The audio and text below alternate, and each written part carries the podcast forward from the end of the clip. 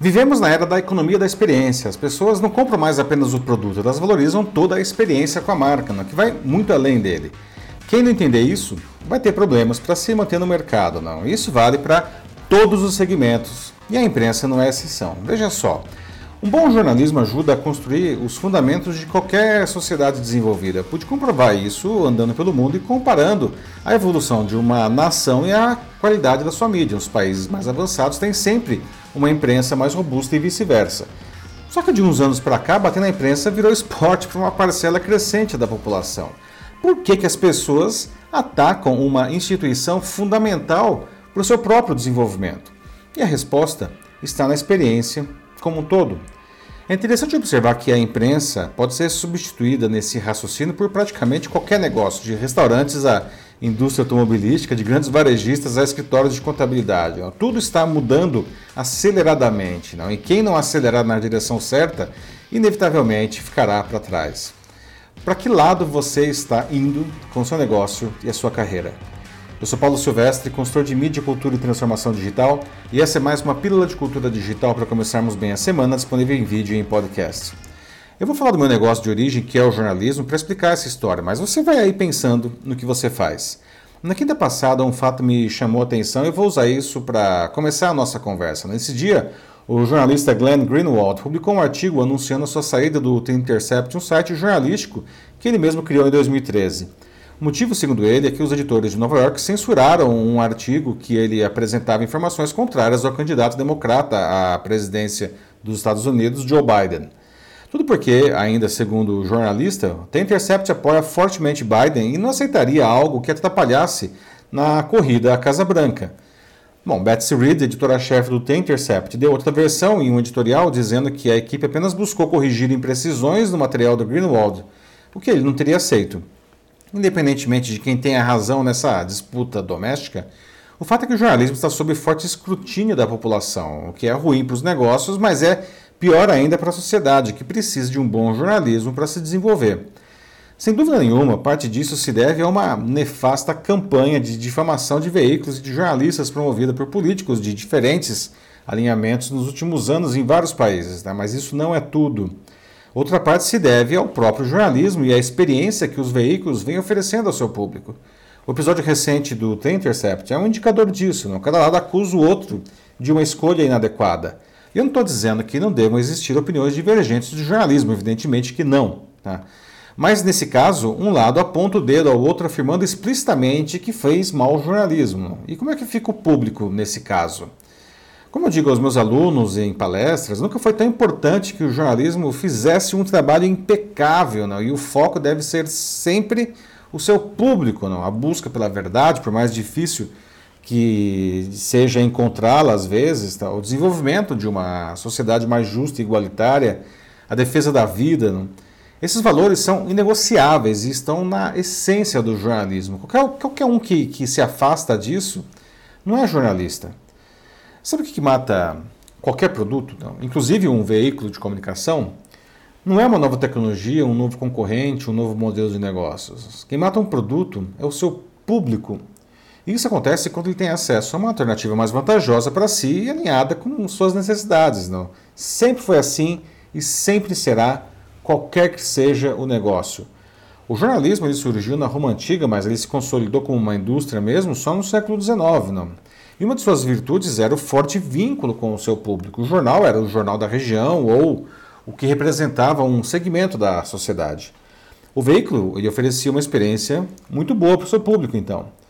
No século XX, com o fortalecimento da publicidade, ela se tornou cada vez mais importante para os veículos de comunicação se financiarem.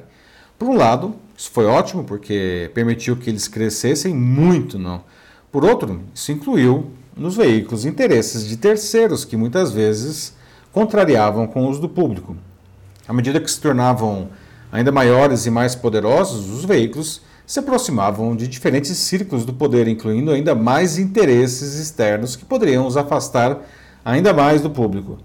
Por isso, os veículos sérios criaram mecanismos para blindar suas redações desses interesses para que pudessem fazer um bom trabalho, independentemente de pressões externas de anunciantes e de políticos. E a isso se deu o nome de separação igreja-estado.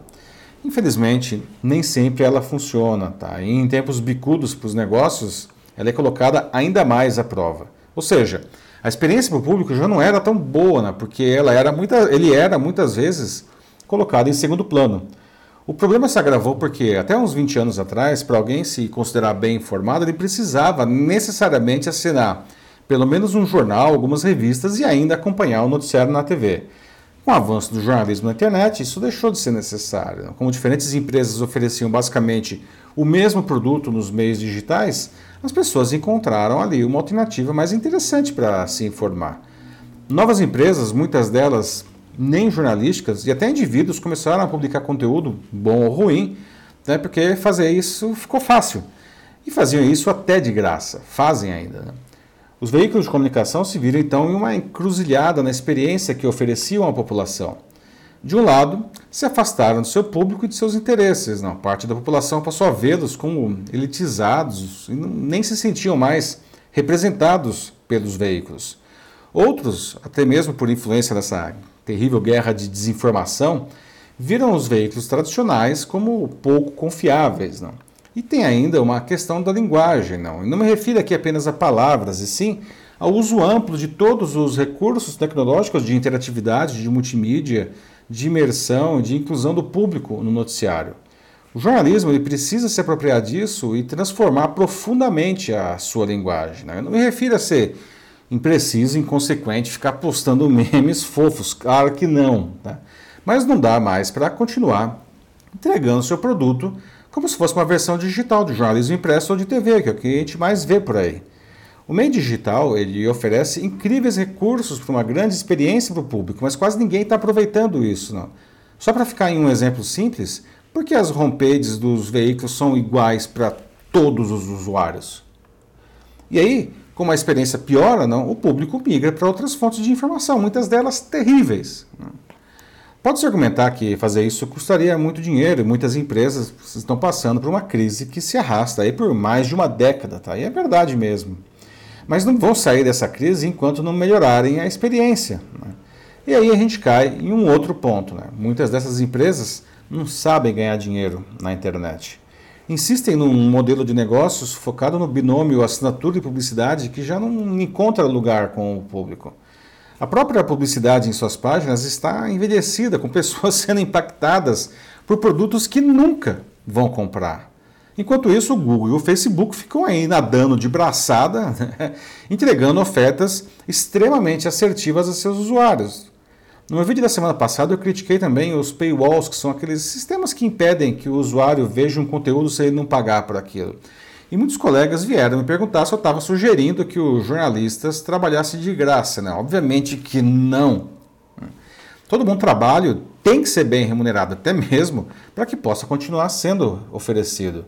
Mas eu vejo os paywalls como um mecanismo que afasta o público do produto. E a gente tem que facilitar o acesso do nosso público ao que a gente faz, seja lá o que for, não, e não afastar. Né? Tudo é experiência, gente. Né? O jornalismo ele é essencial para a sociedade. Né? Isso ficou claro durante a pandemia de Covid-19, quando as pessoas correram para os grandes veículos, porque sabiam que lá encontrariam informações de qualidade para organizar suas vidas. Mas a experiência que oferecem como um todo precisa melhorar muito. Não? Caso contrário, muita gente continuará batendo naqueles que trabalham para que essas mesmas pessoas cresçam e vivam melhor. Não? Pode parecer loucura, mas esse é o mundo que a gente vive. E você já olhou para o seu negócio? Qualquer que seja ele, a experiência que você oferece para o seu público está mesmo alinhada às expectativas dele ou você faz aquilo que você acha melhor para você só? Isso aí, meus amigos. Então, precisa de ajuda para trilhar esse novo caminho até o seu público? Não está com dificuldade para se manter relevante com tantos concorrentes à sua volta? Não? Se precisar de ajuda, manda uma mensagem aqui para mim que vai ser um prazer conversar com você. Eu sou Paulo Silvestre, consultor de mídia, cultura e transformação digital. Um fraternal abraço. Tchau.